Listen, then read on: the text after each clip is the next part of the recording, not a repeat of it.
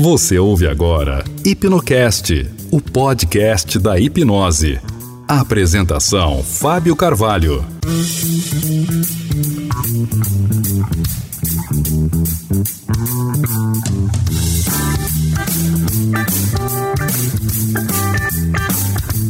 Olá, aqui é o Fábio Carvalho e este é o Hipnocast. Este é mais um episódio do nosso podcast que você pode escutar via iTunes ou Google Play e também diretamente no nosso site hipnocast.com.br.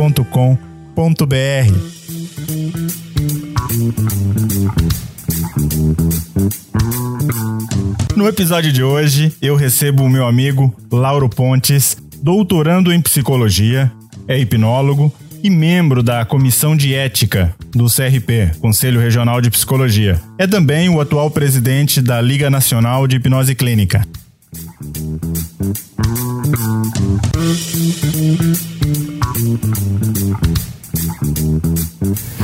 Laura, é um prazer imenso tê-lo aqui conosco e eu quero começar esse episódio de hoje pedindo que você se apresente e nos diga onde você mora, o que, que você faz e conte um pouquinho mais a respeito de você.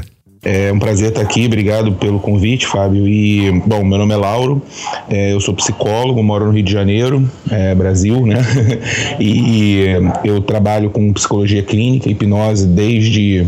Comecei a estudar em 1998 no, no Hospital Miguel Couto aqui no Rio, que é um hospital público municipal, e lá dentro eu, na verdade na faculdade eu vi um cartaz anunciando curso de curso chamado informativo é, sobre hipnose nesse hospital. E aí fui ver, me, é, me matriculei, enfim, e comecei a fazer o curso em 1998 com o Dr. Fernando é, ortomolecular, psiquiatra, clínico geral e, e é, funcionário do Miguel Couto, que criou lá dentro do Hospital Miguel Couto um, um setor de hipnose, né? E foi uma coisa inédita, porque naquela época era o único setor de hipnose em hospital público da América Latina inteira e a gente atendia basicamente uma população de hospital público, né? Que aqui no Rio são as pessoas mais pobres, mais, mais humildes, e que foi uma primeira grata surpresa já para mim naquele momento aprender que depressão pobre também tem, né? E outras doenças mais emocionais, etc., que a gente acha que só rico que cuida, mas o pobre também sofre. É verdade. Você falou sobre o Fernando Rabelo, né? Isso, ele foi meu professor, ele é falecido, infelizmente morreu em 2002 de um câncer devastador no cérebro. E mas antes disso ele conseguiu dar dar continuidade no trabalho tal. Até até 2000 quando ele descobriu a doença a gente trabalhou junto. E eu e eu à época também tinha uma segunda profissão que era é, consultor informática. E como eu já era especializado eu cheguei quando eu conheci na primeira aula ele já falou sobre coisas que me encantaram, assim, meio que foi amor à primeira vista, assim, né? Criou uma relação instantânea de, de mestre e discípulo ali muito forte. E aí eu, eu me apresentei a ele perguntei se ele não queria filmar, fotografar, é, fazer coisas relacionadas à tecnologia, assim, com coisas digitais à época, né? Que as câmeras ainda eram analógicas e eu já tinha câmera digital. Aí uhum. ele, pô, que bom e tal. Ele me recebeu muito bem e me, e me convidou para cuidar disso para ele. E foi muito interessante porque eu de cara fiz um upgrade no meu curso, porque eu comecei a assistir as outras aulas das, dos outros módulos sem ter feito ainda nem meu primeiro módulo. Olha só. Então eu assisti as aulas normais segundas uh, durante a semana e no final de semana passava o sábado inteiro lá no que ele fazia na chamada triagem que era uma, é uma triagem mesmo de hospital, né? A gente recebia as pessoas, dava número e fazia as anamneses com pastinha e tal para poder fazer a organização do setor, né? Eu vou repetir, era um setor, era um hospital, né? Então tem toda uma lógica de, de controle, né? E de arrumação é, dinâmica ali da, da do hospital. Uhum. E aí era muito interessante também, foi, foi, foi assim, realmente, Fábio, foi abrir um mundo, um leque de, de possibilidades e de realidade que eu, como um graduando, né, garoto, tinha, em 98, eu tinha 23 anos. Certo.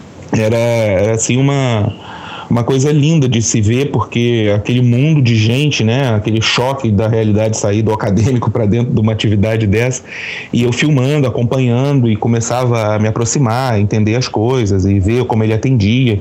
E era muito interessante porque o Fernando fazia um trabalho multidisciplinar com todo, é, é, todo baseado, não baseado, mas assim, ajudado por outras técnicas de terapias naturais uhum. e, e, holísticas, né, é, é, associadas. Tinha cromoterapia, tinha reiki é, dentro do, do, na própria triagem lá atrás as pessoas que chegavam com maior problematização de, de, de questões já eram atendidas ali, fazia logo um pré-atendimento.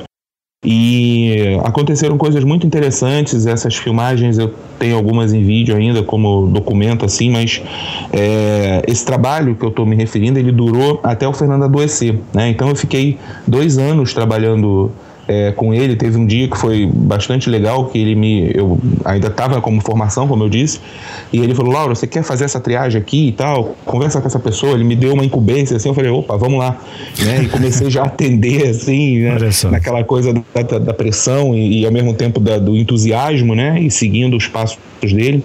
Então eu, eu, eu, digo que eu sou hoje o, o, uma cria do Fernando, porque eu nem sei fazer hipnose de outra forma que não seja a que eu aprendi com ele, e que felizmente é uma, é uma forma muito ampla, muito complexa e muito é, é, é que atende uma. É, em todos os. joga nas 11, como eu falo, porque uhum. ele, ele via muito. Ele também tinha uma formação em medicina oriental. Ele era acupunturista e fez formação em medicina chinesa no IARG, que é o Estúdio de Acupuntura do Rio de Janeiro. Certo. Então ele misturava conceitos de medicina oriental com a hipnose. E isso foi uma coisa muito interessante, porque ele criou certos exercícios e, e um, um, tipo de atendimento que levava em consideração todas essas informações e todas essas é, é, é teorias, né? quer dizer, é, conhecimentos para poder dar um atendimento mais completo ao paciente.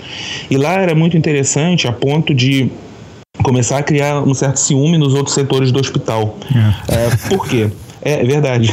É, ali acabava gerando lucro para o hospital porque o setor de hipnose foi associado ao setor de saúde mental, que, é que pegava psiquiatria, né, toda a parte neurolo, neurologia, toda a parte que falava sobre saúde mental do hospital. E o Miguel Couto é um hospital conhecido aqui no Rio como hospital de emergência, ou seja, uhum. qualquer caso de acidente de trânsito, parada mais braba assim, é, é que é o que ocorra, é, com problema principalmente relacionado à, estrutura óssea, né, a uhum. parte de medicina física lá é muito forte eles ele, vai tudo para lá. Então, se alguém aqui foi, foi acidentado na Avenida Brasil, pega o helicóptero e leva direto para o Miguel Couto. É o hospital de referência para isso aqui no Rio. Entendi. E lá, então, esse setor, ele causava um certo ciúme, porque ele passou a ser o segundo setor em atendimento, só perdendo para a medicina física, que é essa medicina de emergência porque a gente tinha todo sábado mais de 90 pessoas para triagem. Uhum. E uma lista de espera, e isso eu tenho documentado na minha monografia que eu fiz do final do meu curso de psicologia, eu acabei escrevendo sobre o trabalho do Fernando. Uhum. E, ele, e a gente tinha uma fila de espera de mais de 2 mil pessoas. É, para você ser atendido, você se inscrevia, né, fazia a ficha de inscrição esperava pra, literalmente um ano para ser atendido por conta de demanda, isso. entende? É, era uma quantidade de pessoas muito grande procurando o setor. E isso assim, né, eu repito, dentro do hospital público, um setor de hipnose, né, que é um assunto completamente, né, meio obscuro ainda para a maioria das pessoas. Verdade. Eu brinco, falo, falo com os nossos amigos que a gente meio que vive no aquário, né? Assim, o mundo da hipnose é um grande aquário dentro de um oceano de sociedade. E, e lá, lá, imagina, 1998 no hospital público, né, mas ainda assim existia uma procura muito grande. E, e como o curso era pago, né, existia um, um setor dentro do hospital é, que chamava as amarelinhas, que eram senhoras, é, senhorinhas assim, na faixa dos seus 60 anos, 50, que é, eram voluntárias ao hospital, que ajudavam o hospital. E Olha elas coordenavam, é, e elas coordenavam essa parte burocrática do curso, né? Quer dizer, faziam uh, papelada e, e dinheiro, conta, essas coisas. Então, esse, como o curso recebia um pedaço da verba da saúde mental, ele acabava é, é, tendo dinheiro para custear, né, enfim, os materiais, as aulas, e ao mesmo tempo ganhava dinheiro dando o curso. Então ele acabou sobrando, fazia uma espécie de, olha só, não, não precisa dar dinheiro não, então tá aqui, esse dinheiro sobrou, porque o dinheiro circulava dentro do próprio hospital, era dinheiro para o hospital. Uhum. E isso no meio médico, mesmo o Fernando sendo médico, gerava muito ciúme, né? Ele tinha o apoio do, do diretor à época, que depois mudou, se tornou uma outra pessoa que era muito, era meio que um desafeto do Fernando, não gostava desse trabalho. Era um cara muito cético, muito lógico, muito cartesiano e, e não apoiava, né? Com, com, aquele preconceito que a gente sabe que as pessoas que, é, é, têm, né? Quer dizer, que pode ser um preconceito por ignorância ou um preconceito por temeridade por saber o que, que é, né? O poder, o, a capacidade, não vou dizer o poder, porque eu acho que poder é uma palavra muito forte. Mas a influência, é, né? O impacto que a hipnose pode trazer e tudo é, isso. Os recursos, né? A o que a hipnose pode proporcionar, né? É, então, isso foi levando, essa briga política foi levando, foi acontecendo, mas o Fernando sempre se sustentando ali, bancando até o final, até porque não tinha o que dizer, né? O negócio dava dinheiro, além de tudo dava dinheiro. né? É, só que ele adoeceu. Infelizmente, em março de, 2000, de 2002, ele começou com desculpa, em março de 2000, ele começou com, com, uma sensação de confusão mental, sem noção de tempo, aí médico, né, já foi falar logo com um amigo neurologista e tal, já foi fazer uma tomografia de cara, e ele descobriu é, uma massa um, um, do próximo ao terceiro ventrículo e com indicação de cirurgia. A partir daí, Fábio, a nossa vida mudou drasticamente, assim, porque e, e, realmente eu tenho, eu até me arrepio de falar isso, porque eu tenho uma ligação, fiquei com uma ligação afetiva com o Fernando, próxima, que foi além da relação mestre-discípulo, né? Quer dizer, eu me tornei um amigo dele.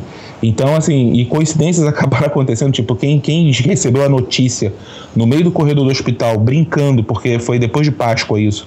Eu liguei para a mulher dele e eu falei, pô, Denise, cadê o Fernando? Tá, tá passando mal, tá no banheiro porque comeu muito chocolate, ha, ha, ha, ha, ha né, fazendo piada, ela, não, Laura, o Fernando teve um problema e gente está aqui no hospital e aconteceu isso, isso e isso.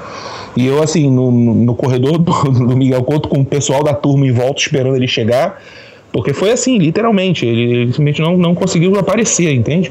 De uma uhum. semana para outra. E aí eu tendo que dar notícia para as pessoas e começando a me engajar nisso, é, ficando próximo dele, uma parte da turma começou a ver essas questões políticas do hospital, era um pessoal que já estava mais tempo com ele, e eu fiquei muito preocupado com ele em si. E aí eu me, me coloquei à disposição, né? Quer dizer, fiquei como, como um, uma figura ali presente quando precisasse de alguma coisa. E daí em diante, Fábio, foi uma, uma luta, porque depois da cirurgia, obviamente, ele ficou com um comprometimento é, físico, né? Uma hemiplegia pro lado, de, pro lado esquerdo, que é muito comum quando se faz uma cirurgia assim no cérebro, e um pouco de confusão mental e tal.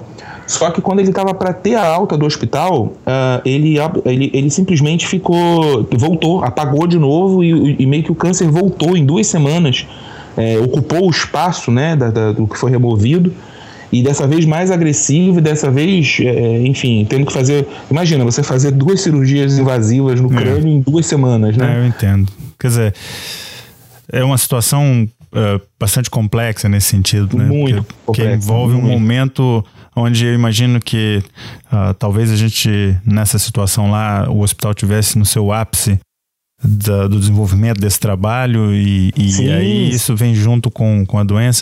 E, e, você traz aqui um, uma informação que eu acho que é muito relevante, principalmente para quem quer entender um pouco mais da história da hipnose no Brasil, né? Porque uhum. é, eu te digo pessoalmente, é, uma das pessoas que eu tinha como referência e, e, e, quis buscar, inclusive ter a oportunidade de ter contato com, foi o, o Dr. Fernando Rabelo. Quando eu me, é, nas minhas pesquisas eu eu encontrei as referências né, de milhares de atendimentos Olha, sendo uhum. feitos. Eu até tentei entrar em contato, isso em 98. E aí já em 99 uh, já houve, já começaram a ver as mudanças e eu não, não, não consegui ter a oportunidade de, de, de ir lá e poder estudar diretamente, quer dizer, é, absorver da fonte né, do, do Dr. Uhum. Fernando Rabelo, mas reconheço nessa informação, nessa história que você está trazendo, né, a relevância que ele teve para a hipnose, principalmente um, dentro da área da saúde, né? Isso, isso. O, o, único erro acontecido nessa história toda, Fábio, é porque como essa coisa do setor de, de, hospital, né, tem uma questão política muito forte envolvida e o Fernando tinha que centralizar nele todas as responsabilidades. Então, assim, meio que o setor era o Fernando e o Fernando era o setor para efeito político, entende?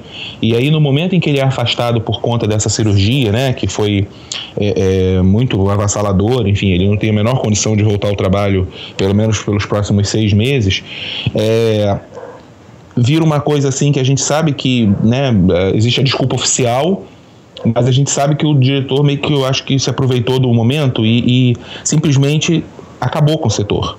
Ele, ele deixou na rua mais, como eu disse, mais de duas mil pessoas numa lista de, de, é, de espera, né? pessoas que estavam sendo atendidas semanalmente com, com, em ambulatório, porque a gente tinha o um ambulatório de hipnose, né? As pessoas depois que passavam por essa triagem, elas eram a, orientadas por essas amarelinhas, as senhorinhas, a vir em tal dia, em tal hora, se consultar com tal pessoa, né? Uhum. Porque tinha uma equipe para atender que eram os estagiários, que eram as pessoas que estavam é, é, é, aprendendo, né, estudando, e era essa a forma de estágio, era o terceiro módulo do curso. Né, que o primeiro era o informativo, onde podia ser aberto a qualquer um. O segundo módulo de formação era restrito a médico, psicólogo, odontólogo, até por uma questão com o CFM e o próprio hospital, porque eles, né, como eu disse, tem toda aquela coisa burocrática e política. Uhum. Então não dava, ele só podia é, dar o curso para quem tinha o seu conselho reconhecendo a hipnose como prática, né? A época só tinha esses três. Depois veio fisioterapia, enfermagem, outros conselhos. Mas essa época só tinha esses três. É verdade.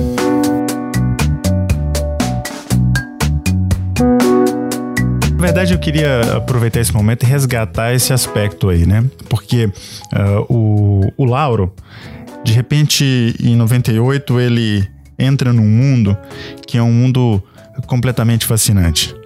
Talvez até um mundo que pudesse parecer mágico, né? E até pelas experiências e, e coisas que você, que você descreveu, que você começava a observar no próprio hospital, né?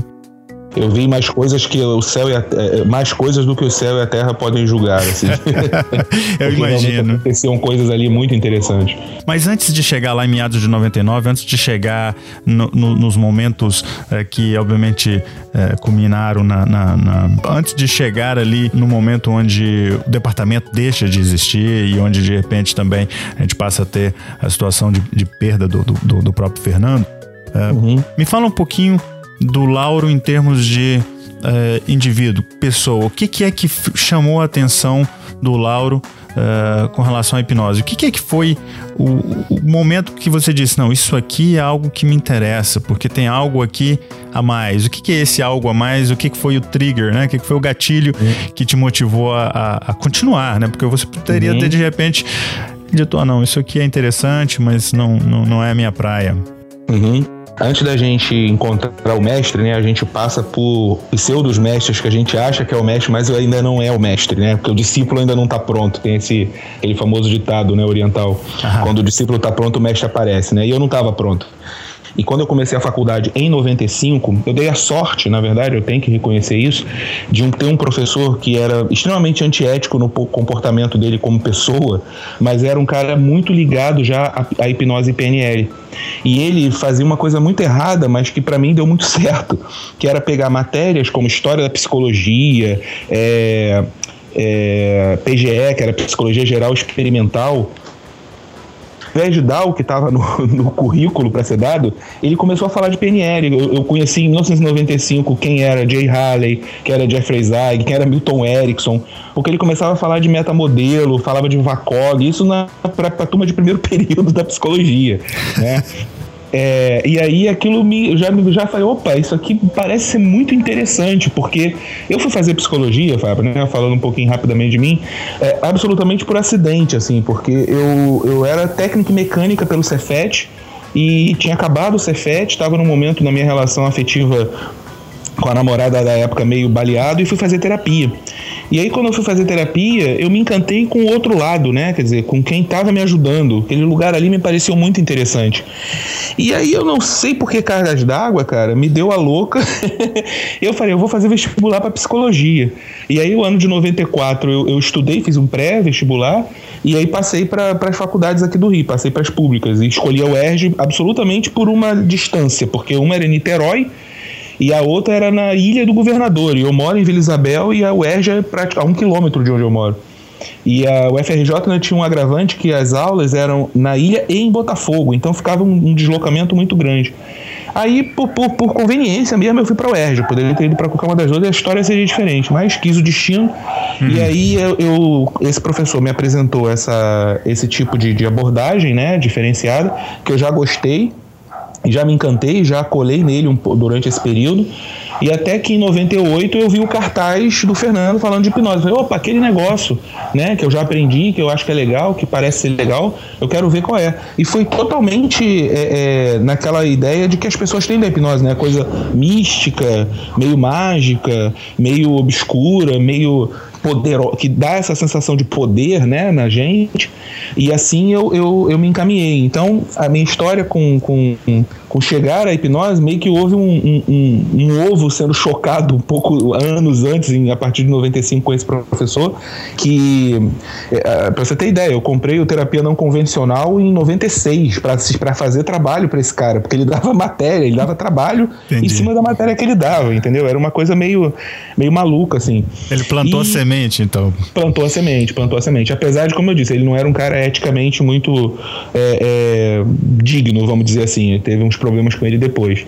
Mas serviu. Eu costumava dizer o seguinte, que o Lugão, esse professor, ele foi o, o, o, o município, assim, e o Fernando me apresentou o universo, né, em termos de, de tamanho. E, e, realmente depois, assim, eu, eu, eu, fiquei, eu falava até que eu estava só cumprindo tabela, né? Igual o time que já não tem mais chance no campeonato. Uhum. Eu acabei a faculdade nessa, nessa vibração, assim, eu fazia as matérias mesmo só por fazer, porque a minha, meu objetivo era trabalhar com o Fernando. Meu objetivo de vida naquele momento passou a ser me tornar um psicólogo, hipnólogo e trabalhar com a clínica, associando a técnica da terapia né, convencional da psicologia com a hipnose como ferramenta, que é o que eu faço de 2000 para cá, quando eu me formei. Até hoje são 16 anos trabalhando com, com clínica nesse molde, né, usando terapia de base existencial humanista é, com todos os recursos dos outros cursos que eu fiz, porque eu imitei o Fernando nesse sentido e fui fazer todos os cursos que eu pude dentro da minha alçada em termos de terapias naturais e tudo. Estudei é, medicina indiana, medicina chinesa, tudo em cursos de formação básica, né? Claro, não sou nenhum especialista. E fitoterapia, ortomolecular, bioquímica, alimentação funcional, porque eu tenho, eu tenho ah, ah, para mim que a gente não pode ser na área da saúde mental aquilo que o médico é na área da saúde corporal, vamos dizer assim, que só entende o órgão como problemático. Né? E a gente não pode separar o órgão do corpo. E a medicina é, é, é, insiste nesse erro da dualidade, né? Da, da, do, da, do, comportamento e pensamento cartesiano, onde você. O problema de fígado é um problema no fígado. Não é. O, o fígado é um sistema, ele faz parte de um grande sistema. Então eu, eu, eu concluí que, para a mente, eu também tenho que pensar dessa forma. E eu aprendi lá atrás com o Fernando, por exemplo, que depressão tem a ver com o intestino. Então a gente não pode pensar depressão só como questão causal, como questão comportamental, como questão mental. A gente tem que pensar como questão orgânica também, porque a serotonina é produzido do intestino. Então você não pode desconsiderar o intestino do depressivo, entende? Entendo. São coisas que, que, eu, que eu concluí, na verdade, e que eu tenho por base no meu trabalho esse tempo inteiro. E aí são aspectos bem interessantes, né? Que você está trazendo aqui elementos que talvez permita a gente agora dar uma navegada por elementos éticos, né? Você tocou nessa, nessa palavrinha e, uhum. e é o tema central, talvez, da nossa conversa hoje. É, e, e ao entender esse, esse indivíduo, né, o Lauro, que é motivado e passa por uma situação onde algo chama a atenção, ele entra por um modelo que ele enxerga ali no terapia não convencional e depois encontra um mentor, encontra um, um modelo para seguir, né, através do uhum. Fernando Rabelo, e depois você seguindo a tua carreira, identifica esses parâmetros de filosóficos, teóricos, mais práticos de como interpretar a saúde mental, né? Como você está colocando. Isso. Mas como isso representa, então, desde uma perspectiva ética, até observando o modelo do trabalho do próprio Fernando e de outros profissionais que ao longo do tempo você, obviamente, eu tenho entendido, que tem tido contato. Como é que isso vem representar esse aspecto ético, moral, uh, e a gente fazendo já um gancho com a hipnose, como é que a gente pode começar a delinear um, uma conversa em cima desse aspecto? É, observando o que eu fui experimentando né, ao longo desses cursos, dessas formações e, de, e do próprio contato no hospital, né, as articulações políticas é, é, que precisam existir, que sempre existiram, né, eu, sou, eu sou meio Foucaultiano nesse sentido de que tudo é política mesmo, é, eu comecei a observar certos comportamentos que me deixavam é, é, achando que aquilo tinha alguma coisa de errada, sabe? Assim, como eu disse, eu estava me formando, né? Eu era um garoto é, é de 24 anos aí nessa altura, quase 25, e comecei a ver que, peraí, tem um parece simplório que eu vou falar assim, mas tem o caminho certo e o caminho errado, né? O caminho que prioriza o paciente e o caminho que prioriza o lucro em cima daquele paciente. Já naquele momento eu, eu vi que existia essa separação no, no, nas próprias pessoas que cercavam o Fernando, assim. Eu, eu, eu, posso dizer que a minha observação sobre ética começou observando não só o comportamento ilibado do Fernando, como as pessoas em volta dele querendo beber um pouco daquela fonte. Eu não vou citar nomes aqui, mas hoje pessoas que são bastante até famosas do, no, no meio da hipnose no Brasil, à época faziam isso, foram até o curso do Fernando e, e você via que estavam ali para se autopromover, para se autodivulgar perante aquele grupo ali, porque já tinham o seu próprio caminho e se matriculavam apenas para fazer essa ponte comercial, vamos dizer assim. E passando isso, indo para a parte das terapias é, é, naturais, é o que você mais via, assim, né? Até mesmo comerciantes fazendo curso para poder. E aí, ok, nesse sentido, porque até um, aí sim parece um comportamento ético, né? De você. Eu sou um comerciante, eu não sou um profissional, eu vendo produtos. Então eu quero entender melhor do funcionamento dos meus produtos para poder vender melhor. Isso é um comportamento ético. Agora, gente que vendia coisas já, que já começavam a cobrar exorbitâncias, enfim, é, aquela, como eu disse, parecia me, me traçar uma linha onde separava é, um comportamento que visava realmente aprender, estudar, se dedicar ao, ao processo para ajudar, né, para poder uhum. fazer o trabalho bem feito, e outros que estavam ali objetivando ficar com o nome em evidência para poder ficar famoso, para poder cobrar, ganhar dinheiro.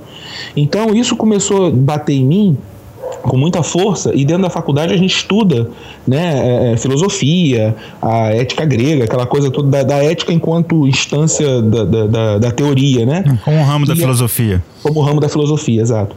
E aí eu, eu comecei a perceber que assim, peraí, temos que falar sobre isso, né? Precisamos falar sobre isso, precisamos apontar botar o dedo nessa ferida e começar a discutir isso de forma mais clara, de forma mais, mais firme. E paralelo a isso, Fábio, foi o momento em que começou a ter o Orkut. Né, é, é, 2006, 2004, 2005, naquela época meio, eu te confesso que eu não tenho isso muito como lembrança muito fixa em termos de cronologia na minha cabeça, mas o, o, o por essa época aí começou-se a comunidade de hipnose no Orkut que eu criei né, com esse objetivo. Era uma, era uma, era uma comunidade para levar a hipnose a sério, para fazer a hipnose do ponto de vista é, é, é bem feita, correta mesmo, porque há uma maneira correta de fazer, e eu não estou me referindo à técnica, há uma maneira correta de você conduzir a técnica, né, de você objetivar o teu, o teu conhecimento, né, e é o que eu falo, assim, eu bato nessa tecla, eu, eu insisto nisso, eu repito essa frase em qualquer aula, em qualquer palestra, em qualquer papo que eu falo, quem trabalha em área de saúde objetiva ajudar a pessoa, e não lucrar com isso. O lucro é em segundo plano. Você tem que viver, claro, você tem que receber pelo teu trabalho, claro. Mas o objetivo central não é esse. O objetivo central é ajudar. E com essa ajuda você vai receber o teu dinheiro por essa ajuda, por esse trabalho, na verdade, porque aí é o teu labor, é o teu trabalho, que envolveu o teu estudo com, com, muito, com muita eficácia, que envolveu a tua dedicação e, a, e o respeito àquele paciente. Naquele momento em que você está atendendo, o que, o, a única coisa que interessa é ajudar aquela pessoa né? O dinheiro vem depois. Então eu fiz essa separação, porque eu, eu brinco, eu falo assim, quem quiser, quem quer ganhar dinheiro não está errado, não é, não é errado querer é, é, galgar uma vida material mais confortável e, e, tornar isso um objetivo de vida. Quem sou eu para poder dizer se isso está certo ou errado na vida daquela pessoa ou daquela outra pessoa? O ponto aqui é que na área da saúde não deve ser assim, não pode ser assim. Deveria, deveria isso ser ensinado desde sempre, assim, tipo, quer ganhar dinheiro? Tranquilo, cara, vai, vai estudar outra coisa Agora, você ser médico, enfermeiro, psicólogo, fisioterapeuta ou qualquer outro profissional que mexa com o humano, ele tem que aprender, antes de mais nada, a respeitar esse humano. E o que eu vi ao longo desse tempo, em inúmeros contatos e, e, e, e, e transpasses é, é, relacionais que eu, que eu vivenciei ao longo desse tempo inteiro, é que realmente assim existe poucos e bons, sabe? Assim, e, que infelizmente ainda a maioria vê a coisa de forma muito é, é, é, é negociata mesmo, né? Uhum. Como, como objetivando é, apenas e simplesmente o dinheiro. Assim, pessoas que largam carreiras em outras áreas que vêm nesse negócio da hipnose ou das terapias naturais de uma maneira maneira geral, é, um lugar onde se dá para ganhar mais, né? Onde você conta com a lábia, tem muita gente que tem talento natural. Você sabe, né? A gente em PNL tem os naturals, né? Esses naturals, eles usam às vezes esse conhecimento deles que é, que é fantástico pro mal, pro mal no sentido de querer se dar bem em cima dos outros, né? Naquelas histórias que a gente conhece tanto. É um comportamento então, assim, talvez aí a gente fazendo esse vínculo, né? Antiético, né? Quer dizer, um, Exato, é, é o oposto do, do, do que pede o aspecto moral e, enfim, e da boa fé e a gente está falando de saúde, é isso que eu sempre. Não, não podemos deixar de falar isso. Assim, aspectos de boa-fé, de moral, de ética, tem que ter em todos os cantos, em todas as áreas. Né? Na oficina mecânica tem que ter, na, na, na em qualquer área. O lixeiro tem que ser ético, né? o, o, o padeiro tem que ser ético. Agora, quem trabalha com saúde, quem está cuidando da saúde de outra pessoa, cara, isso é uma responsabilidade muito grande. A, a, a ética é a primeira coisa que você tem que usar. Né? Não é o conhecimento. Antes do conhecimento vem a ética, eu acho. Que é um comportamento, como eu disse, assim, se eu sou um profissional de saúde, eu estudei para ajudar alguém, para melhorar a vida daquela pessoa, seja lá a técnica que eu faça, seja lá o que eu tenho estudado. Então eu acho que o divisor de águas para mim foi esse. Foi a experiência de ter, de ter vivido é, é, essas práticas, né? É, é essas coisas que foram acontecendo e que eu fui vendo que existem pessoas com intenções diferentes dentro de um mesmo assunto né, e, e intenções que não são muito é, é, dignas para o assunto em questão que é a saúde. Então, a partir daí, eu, eu, eu, eu galguei esse discurso ético e, por uma coincidência muito feliz, eu fui convidado a, a dar aula de ciência e ética na medicina oriental, que era Olha uma só. matéria, é, que era uma matéria na, no curso da Abaco, que é uma escola de acupuntura aqui do Rio aberta, que fisioterapeutas são o seu, seu grande filão, assim, o seu grande mercado. E, e essa matéria é importante para o, o título de pós-graduação que essa, que essa formação queria ter. Eles se associaram a uma universidade, são Camilo, e aí eles podiam dar um, um, um diploma de pós-graduação, de nível pós-graduação reconhecido pelo MEC. Para isso tinha que ter aula de história e de ética. E aí um amigo que me convidou e eu comecei a dar aula disso, comecei a estudar mas isso e esse discurso todo que eu estou te falando aqui foi ampliado para esse curso, né? E para essa, essa coisa da ética. E eu acabei me tornando o, o, um defensor desse, desse comportamento, né? Nessa, dessa postura, desse, desse, dessa forma de, de trabalhar. Né? E sempre defendendo essa teoria não é só uma teoria, deve ser a prática, que é trabalhar a saúde com toda a ética do mundo, assim, possível. Né? E, e foi isso, quer dizer, eu dei aula durante alguns anos nesse curso, fui aprimorando a minha, a minha, o meu conhecimento sobre o assunto da ética e do comportamento dentro do, do consultório. Aí a gente vai ampliando isso para outros discursos, né, que, que vão para os âmbitos da política social, da, da relação com a indústria farmacêutica, da postura dos médicos, da, da, da questão do, realmente desse, desse, desse embate entre ganhar, é, fazer dinheiro e cuidar, né? Correto. Que é um território meio, meio complexo.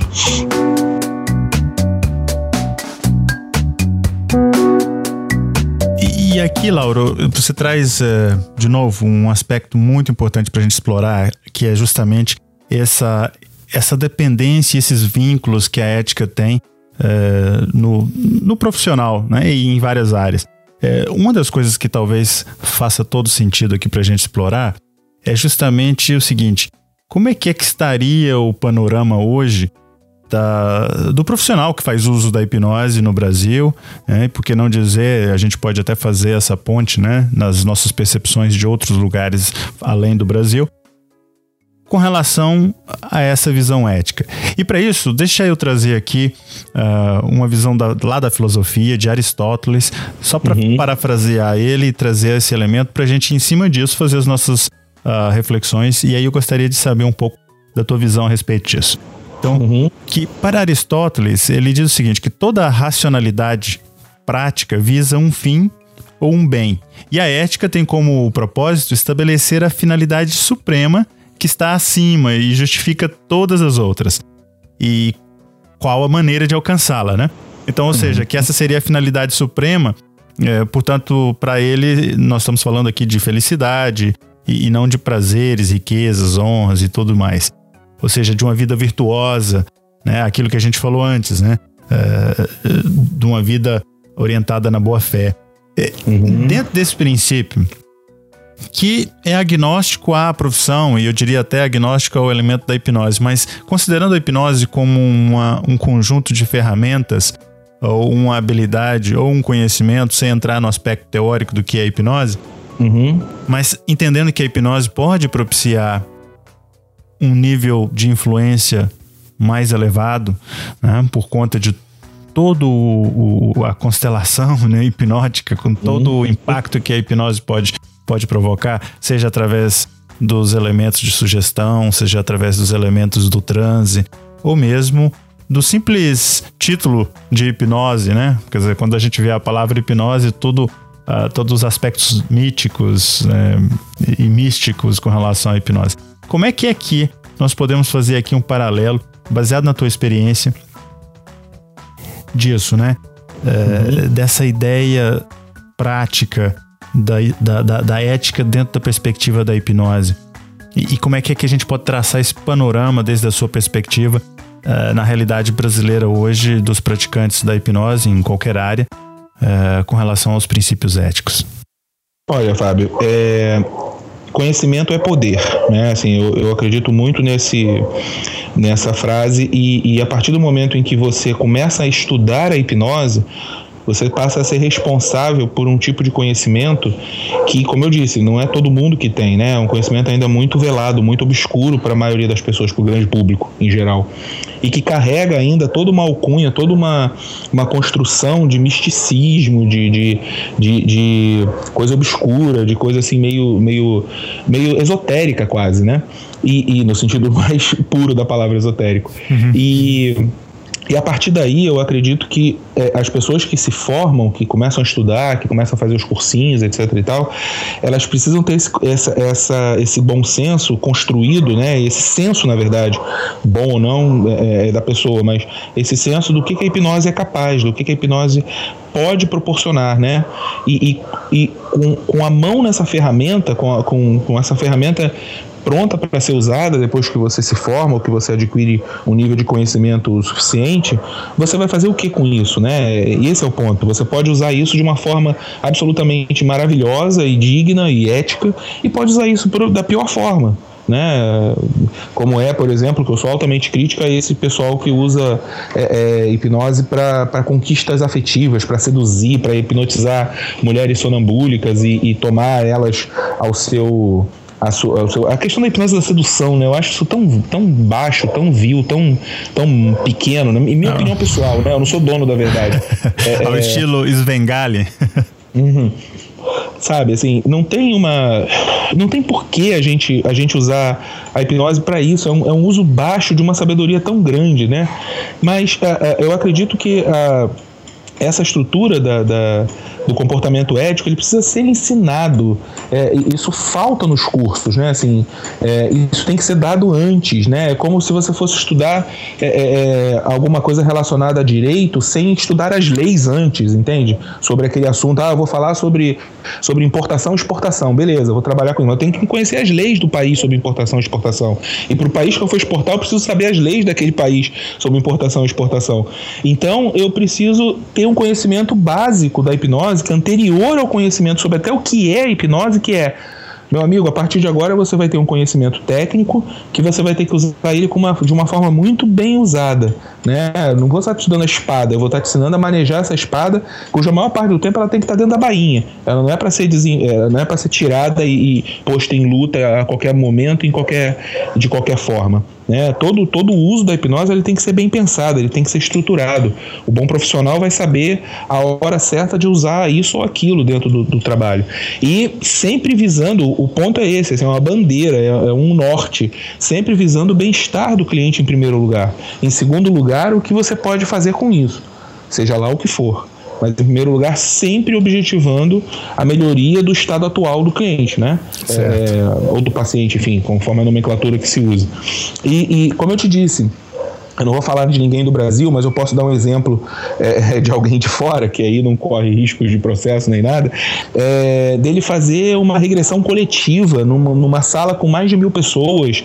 E isso eu acho uma temeridade, assim, sabe? É, é um descaso ao, ao, ao, personal, né? assim, ao individual, à história de cada um, porque como é que você pode ter uma técnica que vá a, absolutamente funcionar e ter o mesmo efeito em mil pessoas dentro de um auditório? Né? E aquela coisa feita super rápida.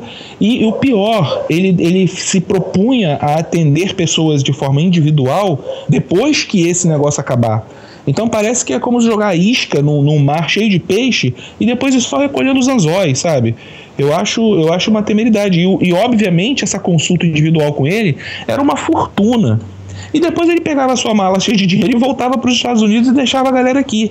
E essa galera que fica, é, é, muita dessa, pensa bem em termos de estatísticos, quanto de conteúdo é, é, é, aflorado do inconsciente ficou pendente nessa galera? Né? Se de mil pessoas, 5% ficar, são 50 pessoas.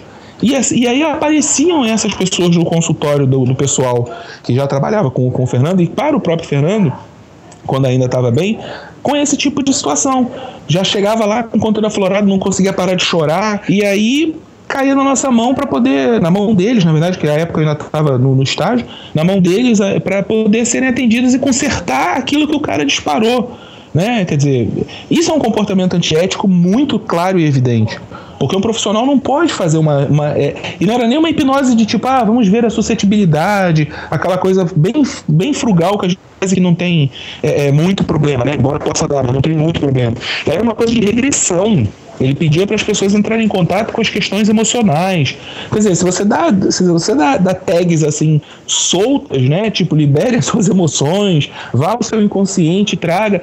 Caramba, cara, isso numa simbologia de quem era a pessoa, né? Isso tem uma força enorme. Né? E isso ficava solto, ficava ao relento, né? Depois. Isso é o exemplo, acho que eu posso dar aqui de um comportamento errado de como não se deve né, é, é, é trabalhar, usar a hipnose. Porque não é para ser assim. A hipnose exige acompanhamento. Se você dispara um conteúdo inconsciente de alguém, você tem que estar atento àquilo e, e, e é aquilo para que aquilo não, não apareça depois. Uma vez, eu posso dar um exemplo do Fernando que foi muito interessante na aula para ver como é que essa coisa de despertar conteúdos é, é, séria, né? O Fernando, uma vez em aula, usando um exemplo de, de, de fazer um braço esquerdo de uma, de uma aluna, ele falou: ah, quem quer fazer? Vem aqui. A aluna sentou e ele fez uma desensibilização do braço, fez com que o braço dela se dissociasse do corpo para ele ficar solto poder ficar sem movimento, aquela apresentação, né, para mostrar o que a hipnose pode fazer e o objetivo disso, que de repente dar uma injeção, de botar um, um braço deslocado no lugar, enfim, qualquer coisa que você pudesse fazer com, com o braço desconectado, entre aspas, né. E a mulher, ela entrou em estado é, é de crise, ela começou a chorar copiosamente, né, muito forte e não, e não voltava. O Fernando trouxe ela de volta e o braço não, não voltava. O Fernando precisou fazer uma intervenção ali que culminou numa, numa regressão com ela de alguma coisa que tinha acontecido com o braço dela no passado. Né? E, e por acaso ele. Né, por acaso a coisa aconteceu de ser uh, uh, ali com o Fernando naquela hora num exemplo e ele contornou e tudo ficou bem, etc e tal, né? Isso imagina, né? Você está falando de um aluno numa aula, num curso com o professor. Imagina num auditório com mil pessoas, é. de um cara que está dando uma palestra, né? Quer é, dizer, entendo. Complicado, meio, meio, meio perigoso até. É, você traz um exemplo interessante, porque eu acho que assim, é, a hipnose ela tem sido utilizada em vários em vários meios, né? Você tem o uso da hipnose no ambiente clínico, aí você tem o uso da hipnose no ambiente é mais chamado como hipnose de palco, ou seja, a hipnose uhum. no ambiente de entretenimento, seja ele uhum. numa convenção, seja ele na televisão ou mesmo, uh, enfim, num, num, teatro. E uhum. depois você tem o uso da hipnose em outras áreas, como por exemplo na odontologia, né, dentro uhum. da própria psicologia e, e na área da medicina, onde a hipnose é utilizada para vários elementos, como controle da dor e, e, e vários outros elementos como uhum. esse.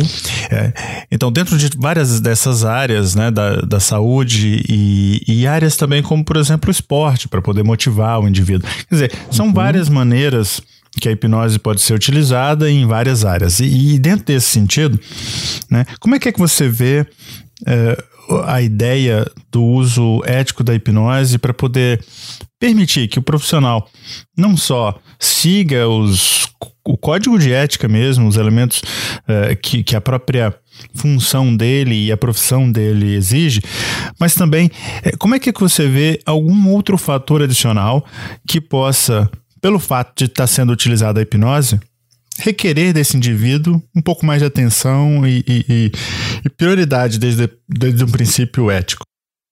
Então, a gente sabe, né, como estudioso que somos, e, é, que existem N hipnoses diferentes, N níveis diferentes, com N aplicações diferentes, né? Quer dizer, eu, eu não desmereço estudos de PNL, por exemplo, que, que vão, beber, vão flertar com publicidade ou com algum outro tipo de, de coisa mais comercial até. Ok, porque isso aí é como, é, é, é como eu disse, existem hipnoses que, superficiais, a gente está aqui conversando eu estou hipnotizado com a ligação né?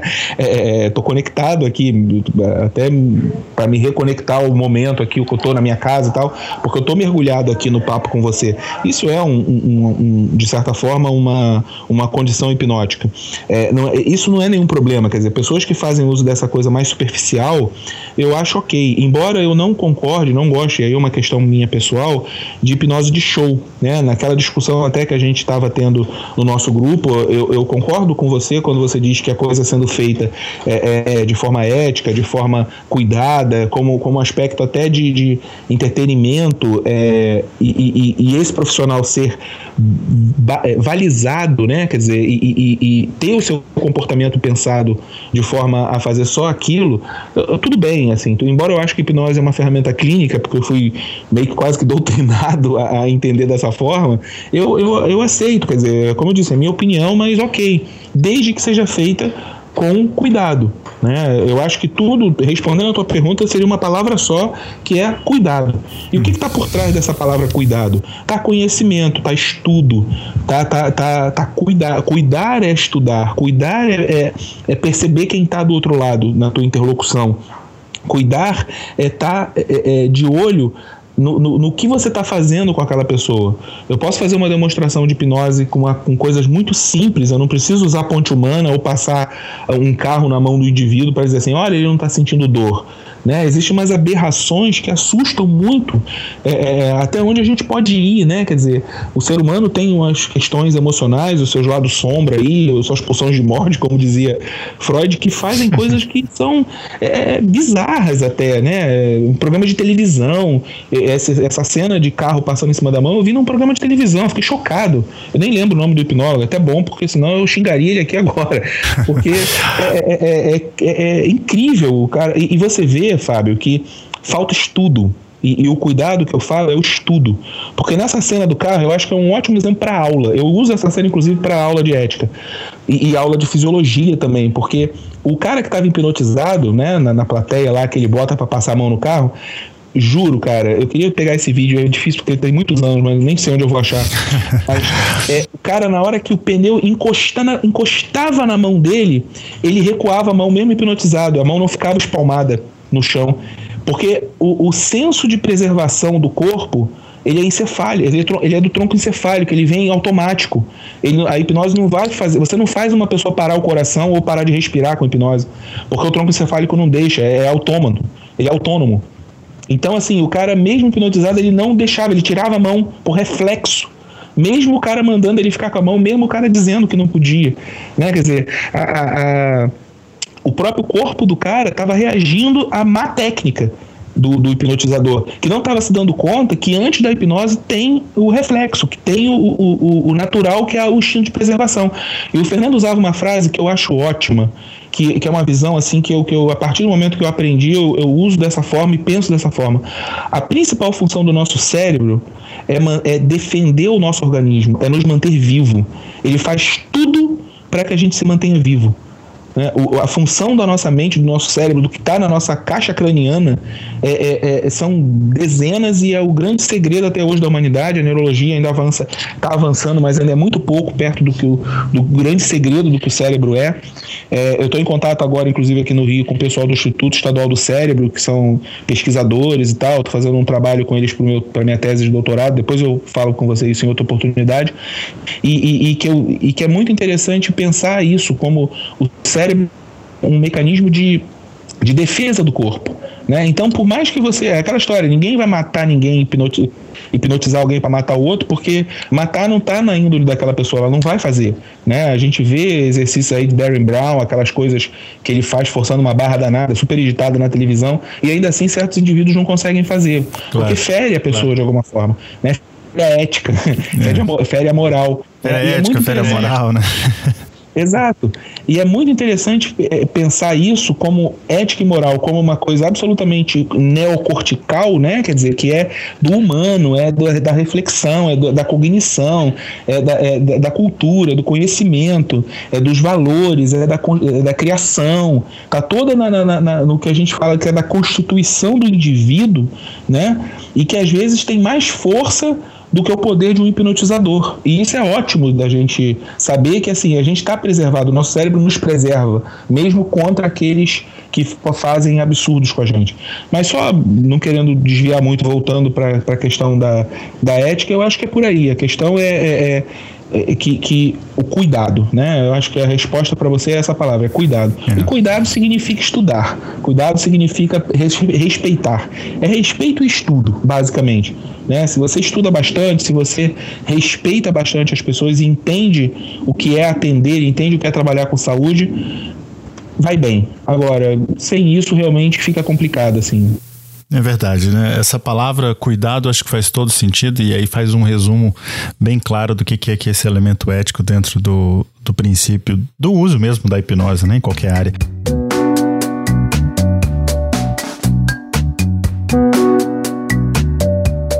Você mencionou é, que no, de uma discussão que nós tivemos no nosso grupo, né? O que, eu quero explicar uhum. o que, que é o nosso grupo, basicamente. Ah, quando nós falamos o, o, nosso grupo, né? Nós, é, porque nós já somos aí da, da antiga é, dessa parte da, da, das redes sociais, né? Você mencionou Sim, o Orkut. Nós do Orkut, né? É, nós já estávamos lá, né? Uhum. Interagindo e tudo isso.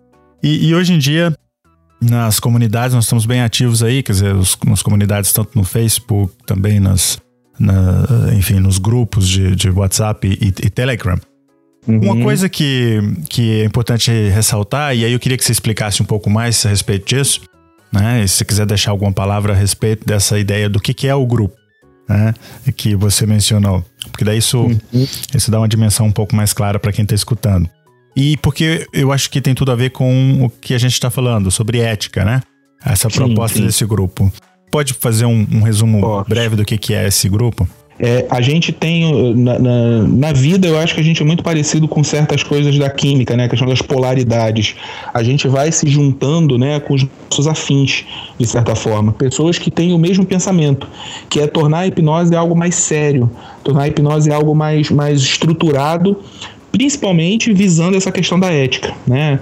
Ou seja, um grupo que se forma a partir de uma demanda né, necessária na, na, da nossa sociedade brasileira de que precisa haver algum tipo de controle, de regulação, porque a coisa estava uma bagunça, está uma bagunça, na verdade. A gente tem hoje pessoas dizendo que tem títulos que não existem, a gente tem pessoas que fazem cursos de final de semana e que já se dizem hipnólogo, e esse também mora uma questão aqui, né, que é, no Brasil a hipnose não tem regulamentação absolutamente nenhuma, como eu falo sempre, é terra de ninguém ninguém. Basta querer, né? Basta o indivíduo falar assim, vou ser hipnólogo, que ele pode se dizer hipnólogo. E isso é muito sério, muito grave, porque como a gente já falou anteriormente aqui nesse papo, a hipnose é uma ferramenta muito poderosa, né? Com, com muitos recursos.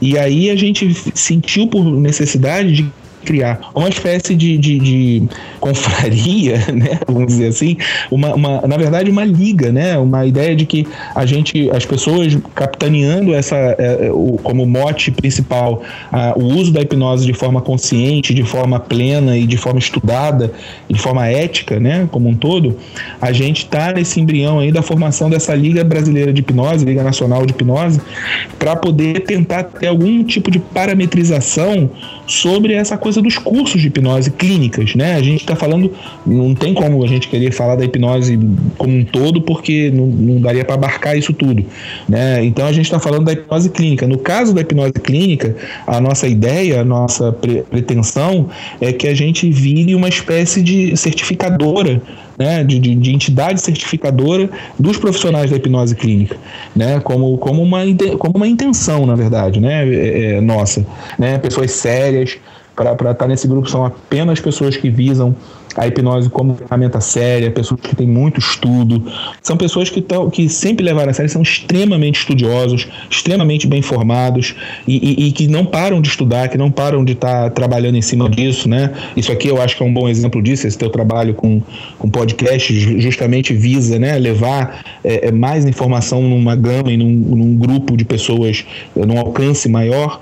Então eu, a, a nossa ideia desse grupo é essa, basicamente, fazer uma botar, botar as coisas mais reguladas, assim, né? Sem querer ser o dono da verdade, sem querer ser o, o, o dono da bola, mas botando regras no jogo, né? Marcando campo, é, definindo o tamanho da trave, é, é, sendo um pouco de juiz aí, porque para ninguém ganhar no grito as coisas, né?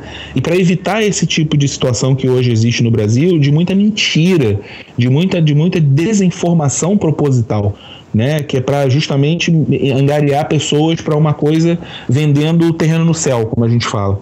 Né? Então, a, o objetivo do grupo é esse: é, é, é, fazer a hipnose do Brasil se tornar mais ética. Eu acho que se fosse resumir mais uma vez a coisa, né, é, é, é fazer com que a hipnose se torne uma ferramenta usada de forma mais estudada, né, com mais conteúdo, com mais, com mais é, é, sabedoria e de forma mais ética. É que acaba se que acaba se, é, é, se, se, se, se, vinculando, né? Quer dizer, ser mais sério é ser mais ético.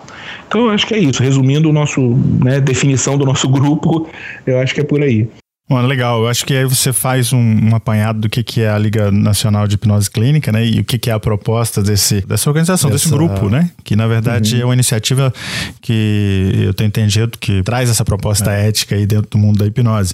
E, uhum. e, obviamente, com a felicidade de ter você aí como atual presidente dessa liga. Eu quero dizer o seguinte. A cadeira estava vaga, né? Eu fui lá e sentei.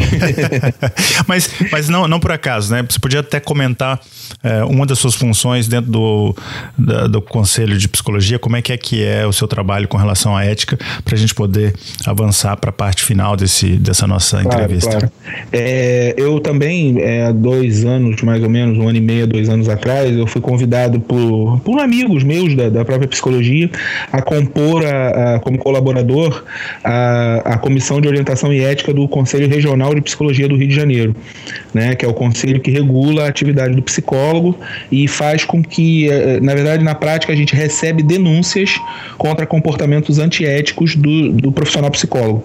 E a gente julga essa denúncia, faz um, um, um estudo é, documental, é um trabalho meio que de advogado, assim, porque a gente estuda os regimentos da psicologia, né, e o código de ética do profissional psicólogo, e com base no que está sendo denunciado e com base base no que a gente é, é, lê né, e consulta na, na base do, do, do, do, nosso, do nosso código de ética, a gente dá pareceres né, escritos sobre aquela denúncia para se manter, para se fazer algum tipo de processo, para virar um processo administrativo que pode ir desde uma advertência simples até a cassação do, do, do registro profissional da pessoa, claro, dependendo do, do do conteúdo da denúncia, né, e da averiguação que a gente faz dessa denúncia, a gente chama às vezes as partes para poder se esclarecer, para fazer esclarecimento, né, em, em de forma é, presencial, e esse esse parecer é julgado numa plenária, né, onde tem um, um um, um corpo de, de, psicólogos dentro do, da própria estrutura do CRP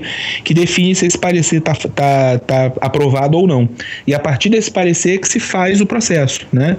E, cara, a gente tem o, as, as o CRP é uma eleição, né? Quer dizer, tem uma, tem uma chapa né, que concorre e assume o CRP durante um determinado período, e a gente está agora correndo atrás de, de fazer um trabalho é, é, atrasado, porque a chapa anterior a essa deixou muita coisa simplesmente sem ser sequer aberto as denúncias. Então, quando eu comecei lá, né, foi no final de 2014, se eu não me engano, início de 2015, eu estava fazendo processo de 2007, 2006 ainda né? E, e, coisas bizarras, assim, porque você tem, às vezes, muita discussão parental, né? A questão com criança, é, é, laudo de psicólogo que, que, que fala sobre, sobre a criança com o pai ou com a mãe, e o pai e a mãe questionando esse psicólogo dessa forma. E uhum. coisas assim que a criança até já cresceu, né? Nesse nível de. Né? Ah, meu filho tem seis anos, mas peraí, seis anos em 2002, em 2006, né? Agora em 2016 ele tá já com. Meu Deus, já tem 16, então já não é mais uma criança. Como é que a gente lida com isso? Mas ainda assim, pelo trâmite legal, a gente tem que dar, dar cabo disso tudo. E felizmente a gente está conseguindo correr, já estamos em 2014 no, no, no processo, já estamos começando para 2015 para poder botar isso tudo em dia. E basicamente, respondendo a tua pergunta, fazendo isso, uhum. né? É, é colocando o código para funcionar Olha dentro só. da cultura. Muito bacana isso, né? Porque é, isso também dá uma dimensão da, da tua experiência prática e da tua influência, não só da, desde a perspectiva teórica, mas também efetivamente de uma perspectiva operacional, né, do, do seu dia a dia dentro dessa atividade aí com relação aos princípios éticos e, e tudo mais.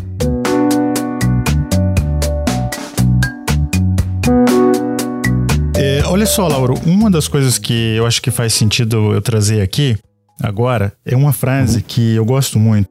É, eu, o autor dessa frase chama-se Horst Matai Kelly. E essa frase, ela faz todo sentido, e eu gosto muito dela, porque ela diz o seguinte: o verdadeiro problema ético não é a moral, senão a ação individual. E, e, e aqui nessa frase eu reconheço a ideia de que quando Bom. nós associamos com a ideia da hipnose, muitas vezes não é a hipnose o elemento problema, senão hum. o próprio indivíduo que pratica Perfeito. essa hipnose, né? Perfeito. Onde é que eu assino? no, Exatamente. Você concorda com isso, né? É um... Muito, muito, muita coisa. Totalmente. Exatamente isso. Você sabe que no, no, no, meu último livro, Reflexões de um Hipnólogo, tem uma das. Uh, em um dos capítulos eu termino ele, e é justamente quando eu falo a respeito dos do, perigos da hipnose, eu termino dizendo o seguinte: que a verdade é que na prática da hipnose, como em qualquer outra área, a postura ética é imprescindível e os perigos são oriundos, via de regra, da índole ou má fé dos seus praticantes. Ou seja, é a minha reflexão que vai em cima Perfeito. dessa frase que eu, que, eu, que eu acabei de ler, que eu, que eu adoro. Né? Perfeito. Né?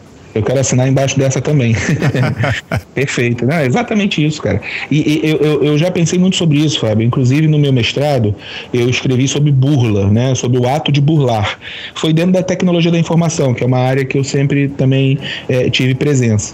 Mas é muito interessante você notar, e eu concluo isso no meu exercício da, da, da, da do mestrado, duas coisas. Primeiro, que não existe uma área sem a outra dentro da tecnologia. E segundo, que você tem que ver a verdadeira motivação ação do indivíduo para burlar algo, né? Porque burlar nem sempre tá sendo, é um comportamento antiético, mas necessariamente o comportamento antiético ele burla. Né? Uhum. Porque na antiética você está deixando de fazer algo que deveria ser feito. Então você está burlando o processo. Né? Então, se você não estudou o suficiente, está atendendo sem, sem, sem materialidade, sem conhecimento suficiente, você está burlando uma etapa da tua vida que é estudar. Uhum. Né? Então eu acho que é por aí mesmo, é, é, é, no indivíduo, né? O indivíduo que vai, que, que tem a coisa da malandragem, e se a gente parar para pensar na formação do brasileiro, né? A gente tem todo um, um, um histórico de, né, da famosa lei de Gerson, né? E se você aplica ela no mundo da hipnose, ela encaixa absolutamente como uma luva, né? Que para quem não sabe é, é, uma frase do Gerson, um jogador de futebol, num comercial da década de 70 de cigarro, aonde ele fala, né? É, o cigarro tal é para quem gosta de levar vantagem em tudo, certo?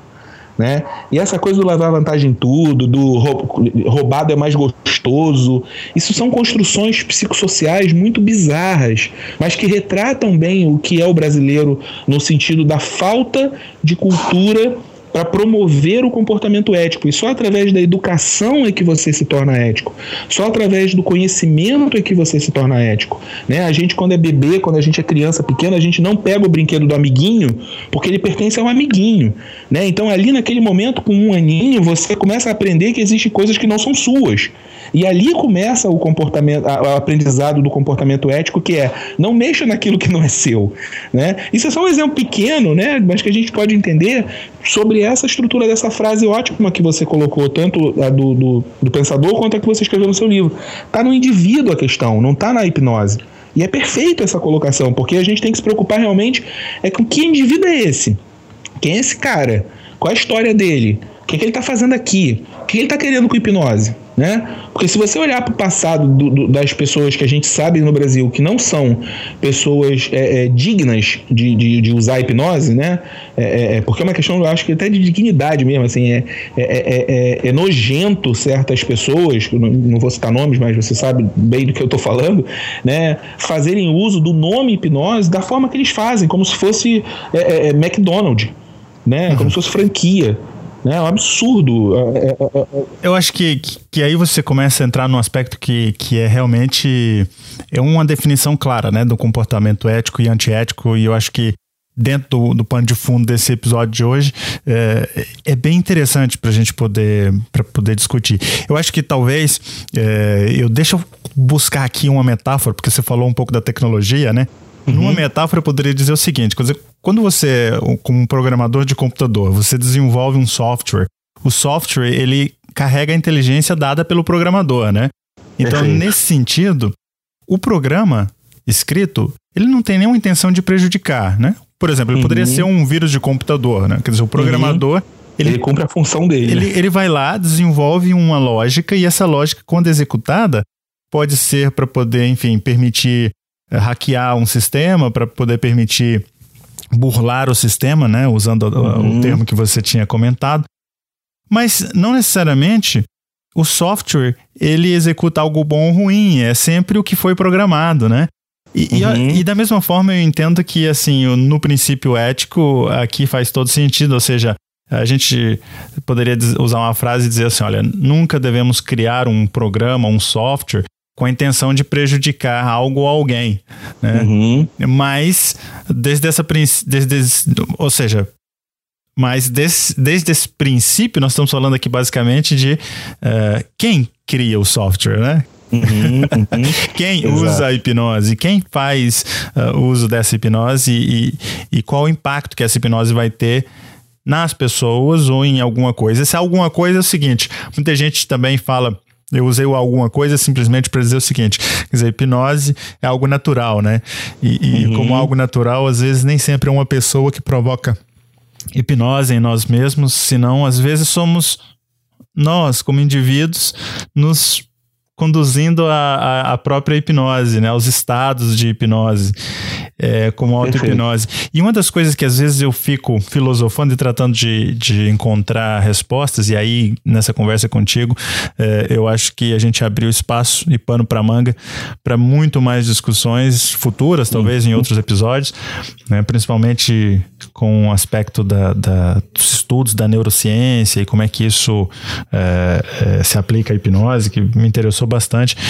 Uhum. Mas uma coisa que eu fico filosofando e que me chama atenção é quando eu estou falando de ética de um indivíduo, né, fazendo uso da hipnose para com o outro ou para o outro, como é que será que a gente poderia refletir, desde um princípio ético, o uso da hipnose consigo mesmo, ou seja, auto-hipnose? Eu, Existiria algum elemento que a gente poderia explorar aqui nisso? Eu acho que é o mesmo princípio da, da heterohipnose, né? Quer dizer, é, a, é o estudo. Né? Para a auto-hipnose ser boa, o indivíduo precisa estudar bastante sobre auto-hipnose. Né? Então, quanto mais conhecimento ele adquirir sobre auto-hipnose, nos livros, nos vídeos, nas técnicas, na prática, né? a própria prática ela é ética né? Porque ela é experimental, ela é experimental, ela te, ela te faz fazer, né? O algo em si. Então, eu acredito que é, é, para a auto-hipnose seja isso, seja também o, a questão do, do, do, do comportamento ético para a auto-hipnose é o estudo. Né? É, é, é, saber os seus próprios limites, é, é, é, é, se entender melhor, é se conhecer melhor. Né? O famoso conhece-te conhece a ti mesmo. Né? Eu acho que é por aí, né? O, porque não tem muito, muita coisa além, né? Porque você está é. fazendo com você, você é o responsável por você, você é o dono por você. E aí cai numa questão filosófica para mim, que é o existencialismo, né? E que eu acho que cada indivíduo, cada um sabe a dor e a delícia de ser o que era, assim. Cada um tem que responder por si. Verdade. Né? Então eu tenho essa, isso como filosofia. E sendo essa filosofia e pensar em termos de ética, a única coisa que dá para dizer é seja ético consigo. Né? E o que é ser ético consigo? Se respeite. E para se respeitar, em termos de hipnose, é estude. Como dizia Spinoza, né? Não rir, nem chorar, mas compreender. É, tipo isso. Bom, muito bem. É, Laura, nós chegamos aqui já na no momento final, na parte final do nosso episódio de uhum. hoje. Eu Passou aqui... rápido, eu tô vendo aqui agora, nossa, uma hora e quinze é, já. Passa rápido, na verdade. muito rápido, um papo desse, é muito bom. Eu fico feliz né, da tua participação e aproveito para te pedir o seguinte: as pessoas que queiram, por exemplo, saber a respeito do, do teu trabalho, entrar em contato contigo, conhecer mais a respeito uh, do teu pensamento, falar contigo, como é que, é que a pessoa vai te encontrar? Como é que ela pode te localizar? Olha, eu costumo dizer que na internet eu sou tudo LR Pontes. LR Pontes. Então, com esse com, essa, com esse princípio você me acha na internet de alguma forma pelo Google. Além disso, né, é, eu tenho, eu ainda não, eu, enfim, é Casa de Ferreira e Espelho de Pau. Embora eu saiba de tecnologia, eu ainda não construí meu site direito e eu estou envolvido agora com a questão do doutorado, então eu não tenho como olhar para nenhuma outra coisa no momento a não ser os livros acadêmicos que eu tenho que escrever uma tese até março do ano que vem, né? Então, que eu defendo a tese em março do ano que vem. Então, assim, a, é, quem quiser falar comigo, pode me procurar por esse por esse LR Pontes, que eu estou bem disponível aí. Meu e-mail é lrpontes.gmail. Né? Eu tinha o laura.globo.com, ainda tenho, mas ele está dando uns problemas, então eu estou preferindo dar o meu do Gmail, que chega, é certo de chegar. Então, lrpontes.gmail. Né? Meu Facebook, Lauro Pontes, é, é, fácil de me encontrar na, na hipnose prática, na, na, no grupo. É, e eu, tô no, eu atendo no Rio de Janeiro, né? Eu sou psicólogo clínico, como eu falei no início, atendo aqui no Rio de Janeiro, em Vila Isabel, né? E, e posso dar meu telefone também, não sei, estou me sentindo naqueles programas de auditório que a gente oferece o telefone no final, mas eu acho que o LR Ponte já dá para achar, né? E aí é, pode, até no, no próprio Telegram é, é LR Ponte também, eu acho que fica fácil de, de achar. Ficou muito fácil agora. Eu acho que as pessoas vão poder te localizar muito fácil nas redes sociais, na internet. É, LR Pontes. Isso. LR Instagram, tudo, tudo é LR Pontes. Muito bom. Meu amigo Lauro Pontes, no Hipnocast. Muito obrigado. Um grande abraço. Imagina. Eu te agradeço a oportunidade aí de, de poder falar mais um pouco sobre esse tema tão caro pra gente, né? Tão caro e tão preocupante pra gente e tô sempre à tua disposição e para o que precisar aí para a gente fazer o nome da hipnose crescer cada vez mais de forma ética e correta. Com certeza, um grande abraço. Um grande abraço, meu querido. Tudo de bom aí. Um abraço. Tchau, tchau.